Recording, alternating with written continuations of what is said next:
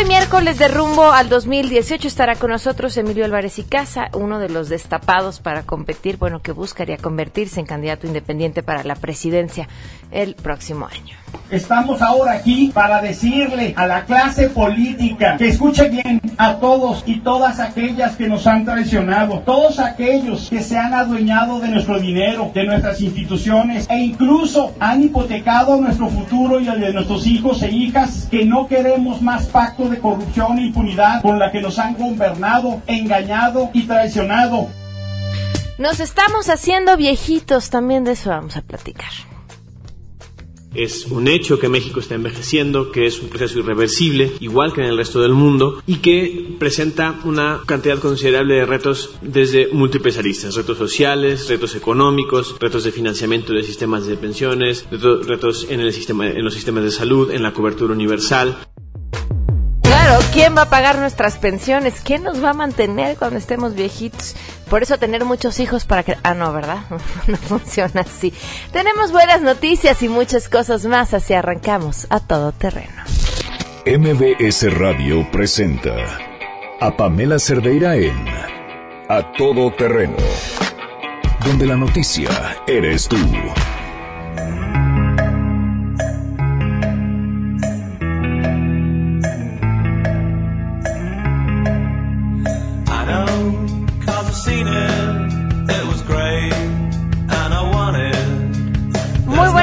Bienvenidos a Todo Terreno. Muchas gracias por acompañarnos en este miércoles 19 de julio del 2017. Soy Pamela Cerdeira. Los invito a que se queden aquí hasta la una de la tarde. Tenemos muchas cosas que compartir y estar platicando con ustedes el día de hoy. El teléfono en cabina 5166 el WhatsApp 553332 9585, el correo electrónico a todoterreno arroba mbs.com y en Twitter y en Facebook me encuentran como Pam Cerdeira. Vamos a comenzar de una vez con la información. Saluda a mi compañera Sáenz. Así es, gracias. En el marco del arranque del periodo vacacional, a partir de hoy, 19 de julio, para los vuelos directos hacia los Estados Unidos, las líneas aéreas aplicarán medidas extraordinarias de seguridad que tienen que ver con la revisión de aparatos electrónicos portátiles más grandes que un teléfono celular o un smartphone. La Dirección General de Aeronáutica Civil de la SCT fue informada por el Departamento de Seguridad Interior, el Department of Homeland Security de los Estados Unidos de América, de estas nuevas medidas y por ello recomienda a los pasajeros que tengan planeado viajar a los Estados Unidos tomen en cuenta que deberán presentarse en el aeropuerto tres horas antes de la hora marcada como salida de su vuelo para cumplir con los citados procedimientos. Y bueno, también se sugiere a los pasajeros que en su equipaje de mano lleven la menor cantidad de equipos como los mencionados y que en caso de ser necesario llevarlos, pues estén conscientes de que deberán someterlos a revisiones de seguridad y presentarlos por separado del resto del equipaje sin funda o protección de ningún tipo. Para Noticias MBS, Citlali Sáenz. A pesar de la inseguridad que se vive en la Ciudad de México, el jefe de gobierno Miguel Ángel Mancera regaló seis patrullas de esta capital para Ciudad Juárez. Se trata de seis vehículos marca Dodge, cinco de ellos de la línea Charger modelo 2014 y uno de la línea Avenger modelo 2010.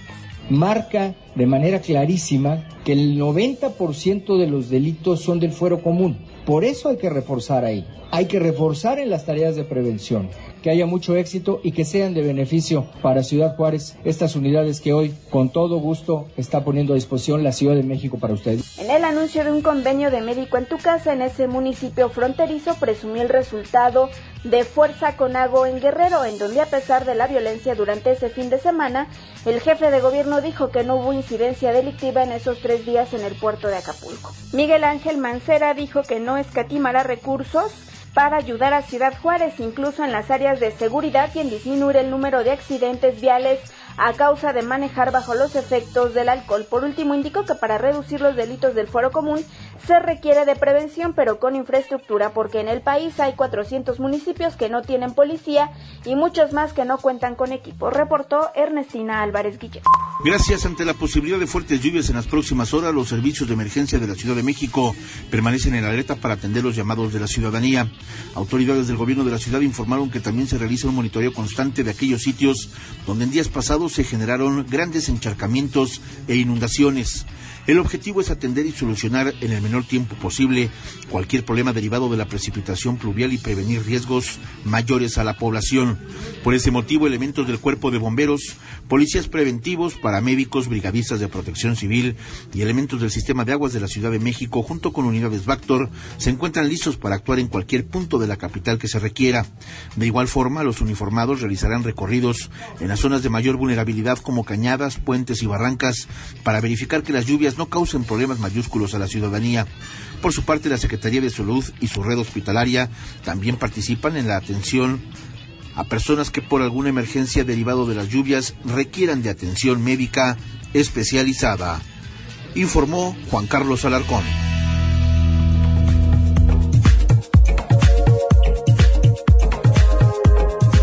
Dos a 10 y tenemos buenas noticias. De antes, antes de que cualquier otra cosa suceda, un saludo a Lucas García que dice que le debo muchos. Saludos Lucas García, gracias por escribirnos a través de WhatsApp. Igual a Jacqueline Pedroso, Angélica Lemos, muchas gracias. Javier García, Enrique Bobadilla, eh, muchísimas gracias eh, por, por este escribirnos. Claudia Lorena también, muchísimas gracias.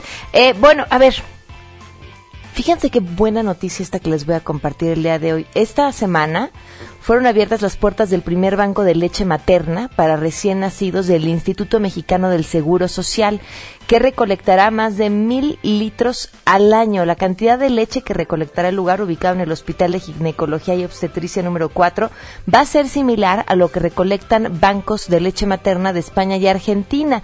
Durante la inauguración, el director del IMSS subrayó que este alimento es de vital importancia para el recién nacido. Es y, tiene toda la razón, es la primera vacuna que lo va a proteger en el sobrepeso y la obesidad, así como en contra de las enfermedades crónicas.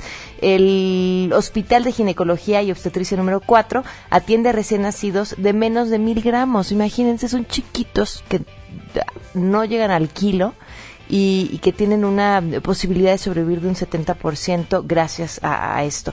Arriola instruyó a médicos y enfermeras a continuar con la promoción de la lactancia materna y erradicar las fórmulas lácteas.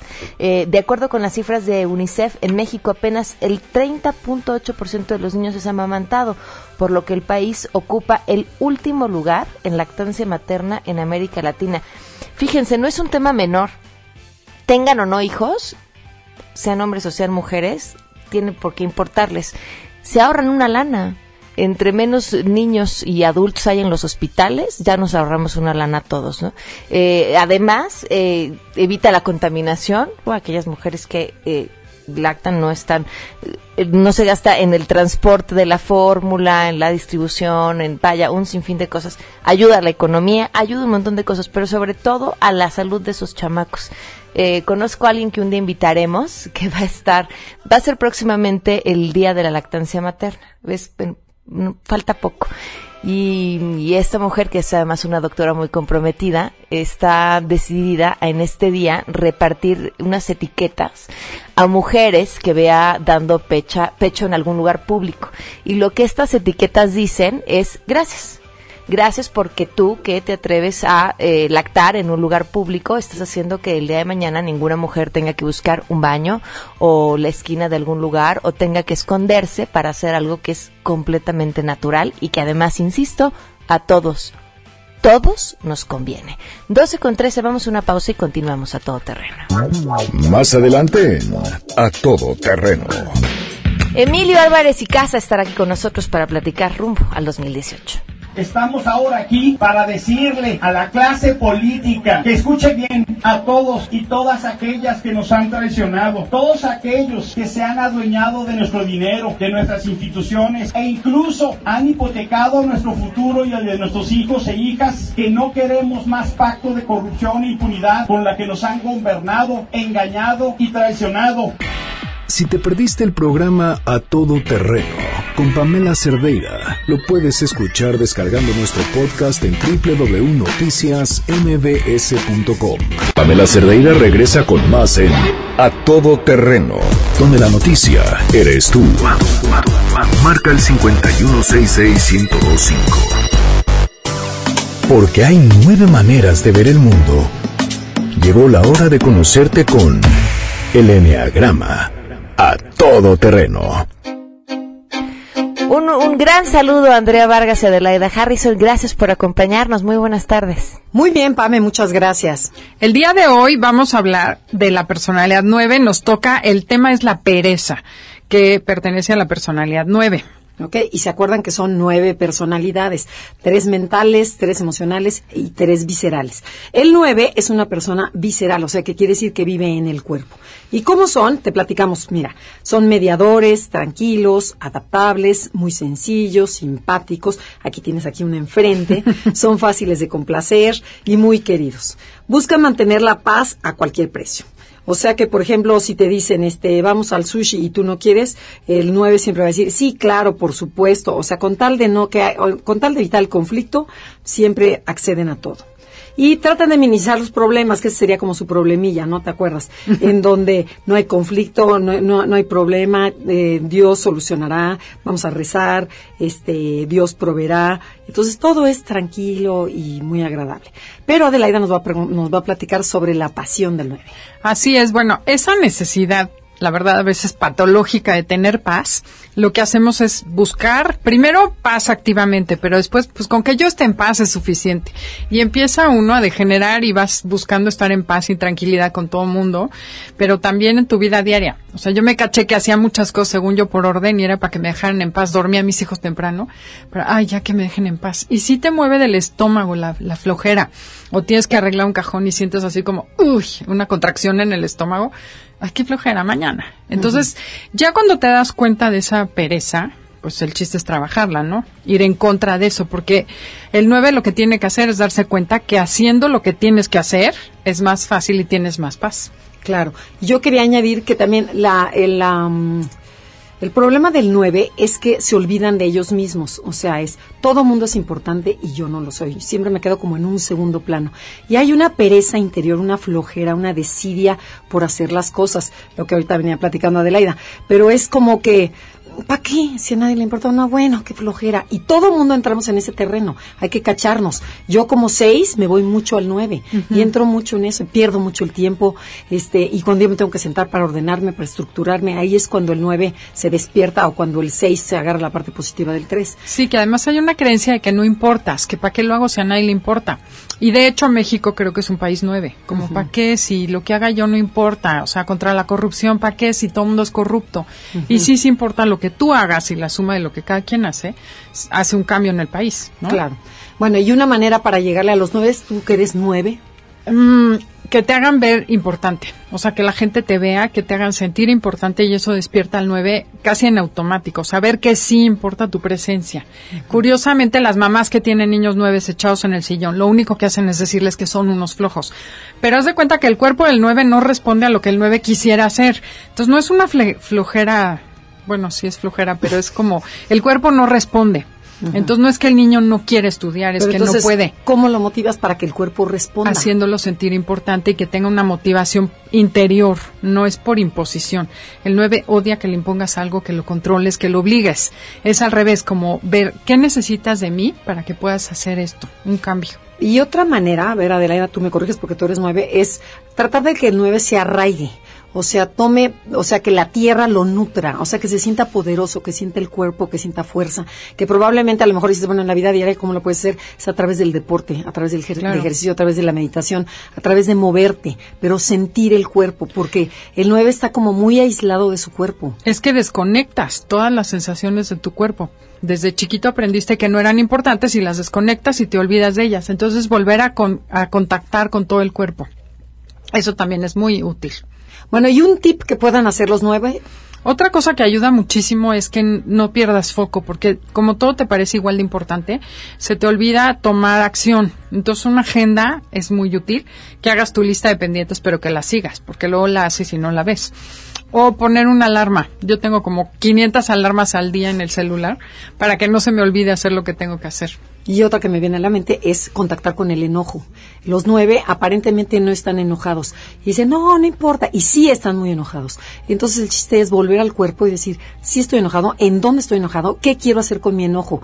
Porque lo mandan a volar y bueno, ya no importa. Y acaba de caerme un 20 hace muy poco que, por ejemplo, cuando yo me enojo lloro Y yo decía, pero ¿por qué lloro? Ay, me duele. No, es el enojo que aprendí a no manifestarlo, entonces lloro, porque eso sí estaba permitido. Entonces cáchense que muchas veces lloramos para tapar el enojo. Claro. Y hay que poner límites. El enojo sirve cuando el 9 no usa el enojo, entonces no pone límites. Y si lo contactas, aprendes a ponerle límites a la gente. Ok. Y otro tip que tiene el 9, para el 9, es que cuando tengo tantas cosas que hacer, o sea, que tengo una lista de pendientes que dice, me voy a ordenar, empieza por el más difícil. O sea, el que más dices, qué flojera, por ahí. Y vas a ver la autoestima cómo te crece. Ay, sí, es o sea, es como tacharlo y decir, ya, ya le, ya le hablé a la vecina que tanto odio, o ya, ya pagué el dinero tal, o sea, lo que sea que te cueste trabajo, empieza por el más difícil. Sabes que sí, tener un pendiente te quita mucha energía. Y cuando empiezas, por ejemplo, yo me, ordenar cajones es lo que, papeles lo odio. Entonces de repente se me junta un cerro de recibos impresionante. Cuando digo, aunque sea cinco minutos, y no voy a hacer más, empezar por esos cinco minutos cuando dices, ay, sí lo logré, ya, bueno, diez. Y solito vas generando esa como círculo virtuoso en vez del negativo de tener ahí miles de papeles y no tocarlos. Totalmente. Bueno, pues yo creo que con esto ya quedó clarísimo. Hoy sí nos extendimos muchísimo. Eh, esperamos que les sirva a todo nuestro auditorio. Pamela, mil gracias. Y si gustan contactarnos, háganlo a través de Facebook, Enneagrama Conócete, o mándenos un tweet. Arroba Conócete MBS. Y, y si quieren eh, saber su personalidad, métanse a nuestra página, que es www.enneagramaconocete.com. Gracias, Pam. Muchas gracias. Vamos a una pausa y continuamos a todo terreno 1223.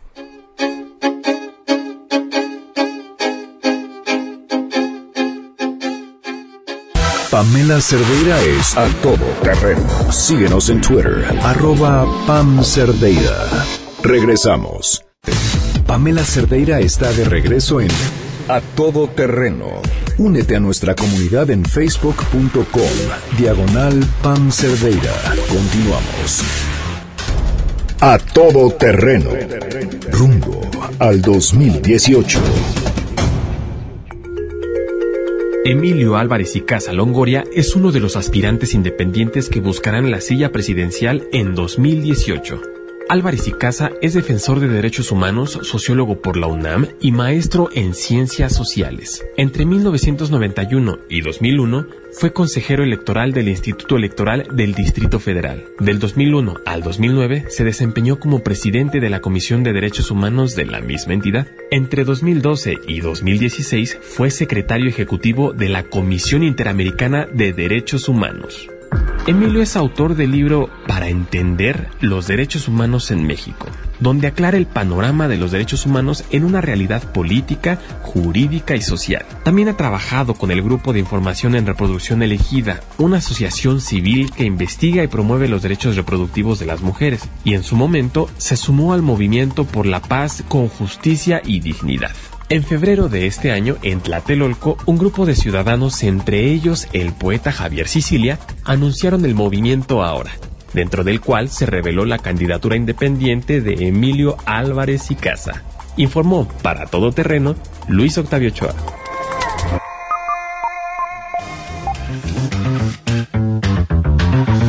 12 del día con 32 minutos. Continuamos a todo terreno. Emilio Álvarez y Casa, bienvenido. Gracias por acompañarnos. Mi privilegio. Buenas tardes, Pamela, y por tu conducto a quien nos escucha acá en MBS. Buenas tardes, ¿cómo están? Bien, pues ahora en este espacio dedicado a, a platicar y conversar con todos aquellos que han levantado la mano rumbo al 2018. Y tú eres, tú eres uno de ellos, ¿algo que habías tenido siempre en mente? No, no. ¿Qué pasó? no. Mira, eh, yo he trabajado muchos años en temas de derechos humanos, en temas de lucha por la democracia, en sociedad civil. Eh, empecé a principios de los noventas con tema como observación electoral, cuando la observación electoral era ilegal. Llegábamos a observar y nos sacaban de las casillas. Y justo esa lucha ciudadana después del trauma de 88 fue este proceso de democratización y luego en derechos humanos y en fin. Estuve en la última etapa del 2012 al 16 en Washington, en la Comisión Interamericana de Derechos Humanos. Decidí regresar a México y la pregunta que me hice, bueno, eh, me gusta lo que pasa en el país, ¿no? No me gusta. Eh, me siento representado por, por las opciones que veo o la posible, imaginándome la boleta del 18, francamente no. Y lo comenté así con otros compañeros, compañeras, referentes, y, y, lo sentimos más como una expresión en colectivo, no individual. Y la tercera fue, eh, bueno, si, si no nos gusta y no nos sentimos representados, ¿qué vamos a hacer? Y la verdad, Pamela, es que yo me cansé de ver gente llorar en México, recorriendo las caravanas con Javier Sicilia, haciendo informes como los de Ayotzinapa o muchos más que he hecho. Me he cansado de que eduquemos a nuestros hijos en el miedo, ¿no? de que le digamos a nuestras hijas cuando van a bailar. Yo tengo dos hijas en edad de, de estar bailando, ¿no? Son antropólogas se la pasan de antro en antro, ¿no? Esta licenciatura. Luego me dicen que no lo diga, pero eh, no se ofendan, pues. Eh, es que cuando van a bailar es como una negociación de la paz árabe-israelí, ¿no? ¿A qué horas vas? ¿A qué horas vienes? ¿Con quién estás? ¿Te queda? O sea, empiezan las negociaciones en WhatsApp, que son chats interminables, ¿no? Porque tenemos miedo. Entonces, esta condición de seguridad y miedo es muy incómoda. Me molesta que le tengamos miedo al éxito. Conozco empresarios, Pamela, que deciden no agrandar su negocio para que no les pidan derecho de piso o no los extorsionen, porque saben que si le hablan a la autoridad no saben si le están hablando al que los extorsionó. O sea, la resultante acaba siendo que educamos en el miedo y le tenemos miedo al éxito. ¿Cuántas veces no hemos escuchado a alguien que le dice, ¿para qué te compraste ese coche? Te hace secuestrable. claro. ¿Y por qué traes ese reloj? ¿Por qué llamas la atención? O sea, pareciere, pues, que, nuestro trabajo, nuestro afán, las cosas que logramos legal y legítimamente por nuestro esfuerzo, está mal. Ese tipo de cosas nos han hecho pensar que debemos de utilizar esta ventana de oportunidad para tratar de no solo cambiar esto que no nos gusta, sino recuperar la transición democrática. Eh, no es que Emilio Álvarez y Casa esté buscando trabajo, no es eso, mm. sino que en una iniciativa colectiva más allá de mi persona, queremos esta expresión que hemos llamado ahora, hacer un fuerte llamado desde la sociedad, porque no creo que sea cosa de una sola persona. Esa película ya la vimos, Pamela. no los han, no los contaron en el 2000 o nos contaron en nuestra ciudad o en nuestro estado. Ha habido alternancias. Pero las cosas no han cambiado. Y al contrario, yo regreso ahora a México casi después de un año y veo ciertos logros que habíamos tenido en retroceso. ¿Como cuáles? Mira, todo lo que habíamos avanzado en, transparencia e información, lo veo muy retrocedido. Lo que dimos con una fuerte batalla para luchar contra la corrupción en el 3D3 y el Sistema Nacional Anticorrupción, con una dejadez, con una falta de seriedad, con una irresponsabilidad de no atender seriamente, veo de veras una expresión de cinismo atroz a esto que llamaban el nuevo PRI. Un Javier Duarte, un Javidú riéndose, un, un, un ex gobernador de Tamaulipas buscado por la justicia. En Italia tenía ocho escoltas de la Procuraduría de Tamaulipas pagadas por presupuesto público y supuestamente lo estaban buscando. Un ex gobernador de Chihuahua, César Duarte, que hizo su propio banco con recursos públicos para manejar el presupuesto del Estado, su propio banco. Y eso era el nuevo PRI y regresaron más corruptos, más cínicos y más violentos. Y no se vale, Pamela, no se vale que, que este término de relación de un país que tiene tanta condición, tanta potencialidad, y la gente que pues, todos los días se para a trabajar o llevar a sus hijos a la escuela, tenga que estar escuchando, tengamos que estar escuchando este tipo de historias. O sea, ¿por qué, caray, cuando va la gente al hospital no hay medicinas y si hay para bonos de los funcionarios? A ver, ¿cómo? O sea, ¿por qué si hay para subirle presupuesto a los partidos políticos y, y, reduce el presupuesto con ACID para que jóvenes virtuosos mexicanos tengan becas. tengan becas y puedan regresar al país a contribuir con su capacidad? Y se quedan en Estados Unidos o se quedan en Inglaterra. Eh, ¿Por qué tenemos para bonos y no para becas? Eh, nos dicen que el gasolinazo era inevitable y luego descubrimos que el año pasado el gobierno gastó tres veces más que el gasolinazo fuera de lo permitido. Esas cosas pues son las que nos hicieron un poquito más allá de la entraña, no más allá de esta cosa que te, que te surge en el estómago, esta cosa de estar platicando, lo que nos eh, movió es entonces transformar esta indignación en organización. No nos sentimos representados en ninguno de los partidos políticos. Creo que hay una especie de partidocracia que se ha adueñado de nuestras decisiones, de nuestro dinero. A diferencia de otros países como Estados Unidos o Argentina mismo en América Latina, donde hay una decisión de la gente para ver quién llega a la boleta. En Estados Unidos hay elecciones primarias hartas, ¿va? Hasta para elegir a los candidatos.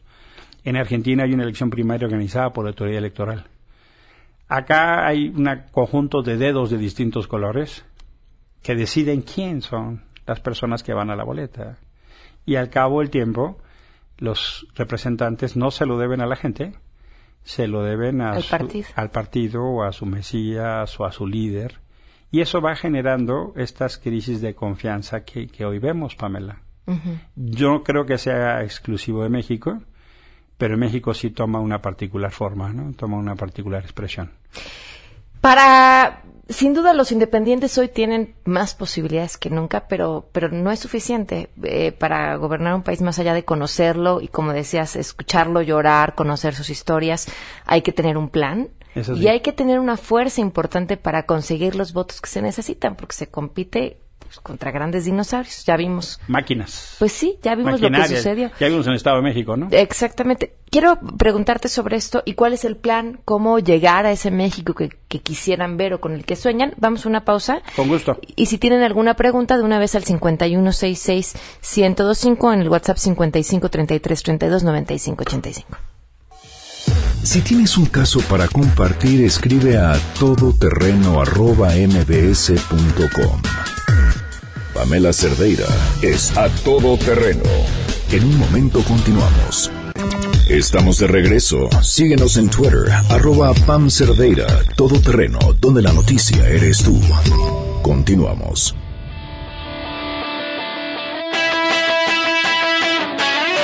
12 del día con 42 minutos, continuamos a todo terreno. Estamos platicando con Emilio Álvarez y Casa sobre qué es cómo es ese México que vemos o cómo es ese México que queremos y el plan. Pregunta Sergio Mendívil, eh, ¿qué se necesita para amar a México? Y si pregunto para alguien que busca gobernar a mi país. Hola Sergio, buenas tardes, gracias por, por escribirnos. Mira Sergio, sabes, eh, México tiene una enorme cantidad de cosas para amarlo. Eh, la la autenticidad de su gente, la espontaneidad, el cariño, ¿no? Es un, es un país muy generoso. Yo nunca he estado en una fiesta en México, en otros países sí, pero en México no, donde te dicen la hora de término de la fiesta. He estado en desayunos que terminan en cenas y más en cenas que terminan en desayunos. Eh, y eh, no hay problema, por ejemplo, para que de repente te hable una persona y te dice, ¿qué estás haciendo? No, pues nada. ¿Y si te paso a ver? Y en ese momento se arma y le hablas a tus cuates en el camino y en 20 minutos ya tienes una chorcha extraordinaria. Es un país muy bonito. Me parece que se necesita tener claridad en términos de, de algo más allá de tu persona, y entender que somos una comunidad, entender que este país tiene cosas que ofrecer. Yo he podido viajar mucho en la región por mi trabajo y mi experiencia. Y sabes, Sergio, la, la, la imagen de México es impresionante su música, su cultura, no nos damos cuenta de lo que tenemos. Eh, no solo en tamaño de economía, en tamaño de territorio, eh, la fuerza de nuestra cultura en la región es impresionante. La gente quiere mucho este país. Y a veces me da la sensación que no entendemos que México es nuestra casa. Por ejemplo, eh, tú jamás tirarías basura en la sala de tu casa. Y si hay gente que lo hace en la calle, porque no entiende que es su casa. También hay gente que bajo la regla del agandalle piensa solo en ella. Y me parece que para amar este país tenemos que entender que hay que construir un ganar-ganar en términos de mi beneficio y el beneficio de los demás. Me parece que para amar este país no se puede pensar en una cosa tanto en el servicio público como en la iniciativa privada de aquella cosa de solo beneficio particular. No puedes estar buscando solo para ti y tu familia. Tienes que ver por los demás. Y los empresarios, por ejemplo, son gente cuyo potencial y capacidad es para eso. Pero si solo ven para ellos y no su empresa y los trabajadores como una unidad de equipo que genere un bienestar y un servicio que nos ayude, pues difícilmente lo vamos a hacer. Tenemos más preguntas. Roberto Hernández pregunta, ¿serías el candidato de alguna alianza? Eh, mira, ahora se ha pensado como una iniciativa colectiva. Queremos que haya muchos candidatos. ¿Cómo se llama Roberto? Roberto. Roberto. Eh, un abrazo, Roberto. Eh, yo pensaría en, una plataforma muy grande. pensaría en que haya muchos candidatos. Pienso que ahora es eso, es la expresión de una alianza en muchas voluntades. No me entiendo ahora en una lógica personal. La decisión que yo tomara tendría que ser consultada con la gente de ahora. Eh, ojalá pudiéramos construir una alianza grande de muchas personas que no nos sentimos representadas. ¿Podría incluir a partidos? Fíjate que no hemos pensado en eso, no es esa nuestra prioridad, no es nuestro tono, no nos sentimos ahí, no nos vemos ahí.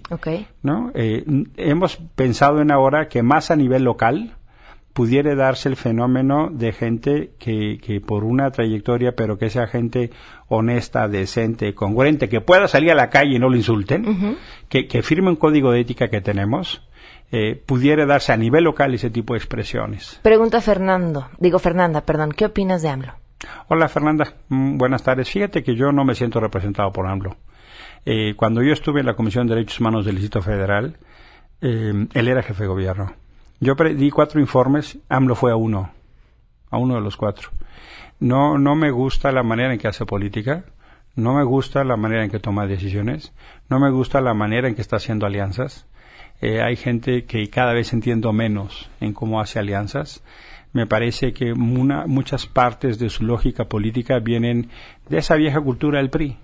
Eh, no me siento representado por él. Hay cosas que sí, indudablemente puede decir, eh, uno puede acompañar, ¿no? ¿no? Es que todo sea absolutamente negativo, pero no me gusta la forma en que hace política, no me gusta la forma en que se planta, no me gusta la forma de polarizar.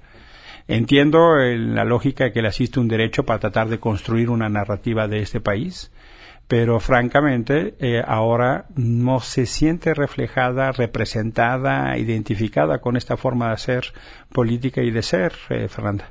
Si pudieras elegir un solo problema del país, el más urgente a resolver, ¿cuál sería? Desigualdad y pobreza. ¿no? Eh, es decir, ¿Antes que la inseguridad? Sí, Sí, yo creo que una parte importante del fenómeno de la seguridad eh, se expresa por, por las condiciones de, vida y de riesgo. Em, hay un millón de personas que tienen el ingreso de 60 millones de personas en este país. No es el esfuerzo y el mérito lo que lleve a la gente a cambiar su situación. Y lo asocio, asocio esta condición de desigualdad con fenómenos como corrupción e impunidad y creo que el fenómeno de la inseguridad es una consecuencia de la corrupción y la impunidad. Ok. Pues vamos a estar al pendiente de lo que suceda aquí. Tienen un reto importante enfrente, desde conseguir las firmas, vaya, el proceso no es fácil. Mira, nos hemos dado tres etapas para eso. Pensamos en, eh, nos dimos la exigencia de tener 80 mil avales para septiembre. Okay. Eh, ¿Cómo se es aval? Eh, se entra a la página, que es www ahora.sí. Es muy sencillo. Sin com, sin mx. Ahora sí. www.ahora.sí y se mm, registra uno ahí. Eh, y puedes entrar en contacto con nosotros escribiendo al correo hola arroba ahora.sí. Okay. ¿no? Eh, si logramos tener 80.000 avales después de septiembre, entonces vamos a ir a las firmas que legalmente pide el INE estamos eh, queriendo, tenemos que tener al menos 850 mil. Okay. Pedimos 80 mil, nos pensamos en 80 mil en esta autometa, esta autoexigencia, porque si estas 80 mil personas consiguen una firma por semana, en 16 semanas tenemos casi 1.300.000. Okay. ¿no? Y si llegamos a la boleta, te voy a decir como dicen en la cultura popular, agárrate chancha que vamos a brincar. Estoy convencido que vamos a poder no solo cambiar la agenda, poder decir cosas que nadie más está diciendo, sino emplazar a una lógica distinta de hacer política. Con, con poder incidir en la agenda desde una candidatura es ya es ya considerarse haber ganado. Nosotros pensamos en tres lógicas. nosotros y nosotras. Eh, primero, desde organizarnos, ciudadanos organizados haciendo política. Segundo, en tener capacidad de transformar la agenda y recuperar la transición democrática. Y tercero, decía Javier Sicilia, mira, lo peor que te puede pasar es ganar. Pero si estamos en esa condición, Pamela, cierto estoy que el momento en México, en la búsqueda de opciones, puede llevar un momento donde expresiones como ahora se convierten en una expresión competitiva. Yo estoy hace tres meses construyendo ahora y las encuestas ya me dan más puntuación que partidos que llevan 15 años viene un momento, viene un momento donde la, la crisis de los gobiernos, las, las cosas que vemos todos los días, que luego por eso ni queremos ver las noticias, van a ser un momentum interesante para las candidaturas independientes y yo creo entonces que las historias y las trayectorias cuentan, pero también creo sobre todo que no podemos nada más estar documentando la ignominia o cerrando los ojos. Eh, yo creo que más el- las elecciones del 18 son el domingo primero de julio. Yo invitaría a quien nos escucha a que pensamos el 2 de julio, el 3 de julio. El 18 es un paso, pero no es un fin. Más qué tipo de país queremos, qué tipo de país merecemos nosotros y quienes tienen hijos. Y también pensar entonces más en cómo nos organizamos para transformar esto y no estar rumiando nuestras frustraciones y enojos en el café, con los amigos, en la familia, en la sobremesa los domingos. Eh, la verdad de las cosas es que este país tiene talento de sobra, tiene capacidad de sobra, pero también creo que hay una clase política que se ha atascado de sobra. Muchísimas gracias por habernos acompañado. Gracias, Pamela. Fuerte abrazo. Buena tarde. Gracias. Vamos a una pausa. Si te perdiste el programa A Todo Terreno con Pamela Cerdeira, lo puedes escuchar descargando nuestro podcast en www.noticiasmbs.com. Ven a la temporada naranja de la Comer con miles de ofertas impresionantemente naranjas en lo que más te gusta. ¿Mis escobas? ¿Naranjas? ¿Y mis trapeadores? ¡Naranjas! Aprovecha que toda la jarcería y limpiadores están al 3x2. Sí, toda la jarcería y limpiadores al 3x2. ¿Y tú vas al súper o a la temporada naranja de la Comer y Fresco? Hasta julio 25. ¿Necesitas estar informado? Entra al sitio web de Noticias MBS. ¿Buscas información actualizada? Entra a la atmósfera digital de MBS. Tenemos el minuto a minuto informativo. La web está en Noticias MBS. Información para todos. Cada año mueren más de 98 mil mexicanos a causa de la diabetes. Los mismos que caben en el estadio más grande del país a su máxima capacidad. El sobrepeso y la obesidad causan diabetes. Hoy, una de las principales causas de muerte de los mexicanos. Resta kilos. Suma vida. Chécate, mídete, muévete. Conoce más en www.gov.mx diagonal salud. Secretaría de Salud. Gobierno de la República. Estamos de regreso. Síguenos en Twitter, arroba Pam Cerdeira, todo terreno, donde la noticia eres tú. Continuamos. 12 al día con 53 minutos. Qué buena canción, me gusta mucho, por cierto. Gracias, Francisco Mesa, director médico de Belmont Pellech Senior Living en México. Gracias por estar con nosotros. Gracias, Pamela, por la invitación. Hablábamos al inicio del programa, nos estamos haciendo viejitos. México es un país que se está haciendo viejito. Así es, y a pasos agigantados. La verdad es que nuestro crecimiento y nuestro envejecimiento como grupo social está aceleradísimo. Y pues es un tema que nos tiene que preocupar porque en un par de años, incluso yo te diría en un par de décadas, ya estamos envejecidos la mayoría. O de sea, ¿en qué, en qué, en qué en qué rango se va a encontrar la mayor parte de la población en Más o 10, menos 20 en años? 2050 la mayoría de la población va a ser mayor de 60 años. Ok. La pirámide poblacional está invertida a como la conocíamos. Ahora, ¿la expectativa de vida sigue aumentando? La expectativa de vida sigue aumentando. Es una variable que se mueve más lentamente, Ujú. pero sin duda cada año estamos aumentando la expectativa de vida. Porque también es un problema, ya no podemos pensar en personas jubiladas a los 60 años cuando te queda pues un buen rato de vida productiva. Por supuesto, y incluso yo te diría fácilmente 20 años de vida productiva que la persona puede estar bien, íntegra, funcional, sana y haciendo muchas cosas. Ok, y, y, y es importante como país, ¿crees que estemos preparados para lo que va a pasar dentro de 20 años? Si ahorita el tema de las pensiones ya es un problema. Sí, la verdad que no. Eh, tenemos que crecer todavía mucho como sociedad y estar pensando en estrategias para enfrentarnos a ese envejecimiento poblacional. Eh, nuestra sociedad no tiene los recursos necesarios para afrontar ese envejecimiento, pero pensémoslo incluso desde lo individual. Ujú. O sea, personas de 30, 40, 45 años, ya estamos listos para cuando tengamos 65, 70 años. ¿Y cómo? Pues desde... A ver, ¿tú cuántos años tienes? Yo tengo 37. Ok, bueno, todavía te falta poquito. Pues no creas, pero, pero hay que irse preparando. ¿Cómo desde te ahora. preparas? Fíjate que desde la salud física, desde qué tan bien te estás alimentando, desde qué tanto ejercicio haces, desde qué tanto estás manteniendo la estimulación cognitiva, funcionando tu cerebro, qué tanto mantienes la socialización. Pero fíjate una idea futura, ¿dónde vas a vivir cuando seas una adulta mayor? ¿Vas a querer que tus hijos te cuiden o vas a querer que tus hijos trabajen, viajen, eh, anden por el mundo? Hay que pensar incluso en espacios adecuados para poder vivir cuando seamos adultos mayores. Sí, por supuesto, eso, eso sin duda es importantísimo. Ahora decías una cosa que quisiera hacer énfasis, la socialización. ¿Por qué cuidar la socialización? Porque es una de estas variables humanas que tiene más evidencia científica de que favorece que los seres humanos no nos deterioremos cognitivamente. ¿En serio? ¿En ¿Tener serio? amigos? Tener amigos, socializar, hablar, comunicarte, mantener diálogos, mantener grupos, mantenerte en comunidad, mantenerte en un espacio común. Si ves, uno de los grandes problemas de los viejitos es el aislamiento, y ese aislamiento es muy cercano al deterioro cognitivo. Híjole, y alguna vez platicamos aquí sobre el tema en la Ciudad de México, porque había una investigación muy interesante de, de los viejitos en la, en la Ciudad de México. En la condición de abandono, de maltrato, es tremenda.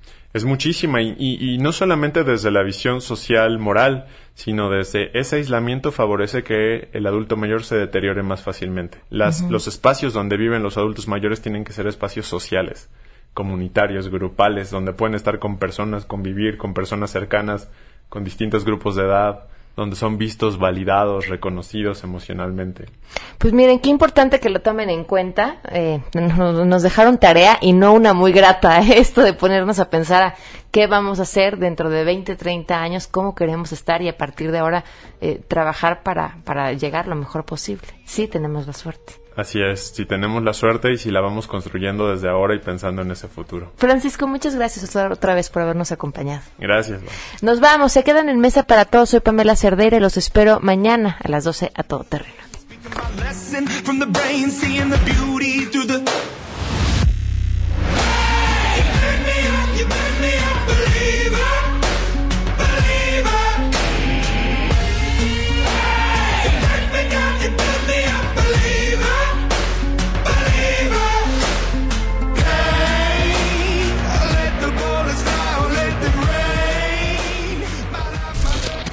MBS Radio presentó a Pamela Cerdeira en A Todo Terreno. Te esperamos en la siguiente emisión, A Todo Terreno, donde la noticia eres tú. MBS Radio, en entretenimiento, estamos contigo.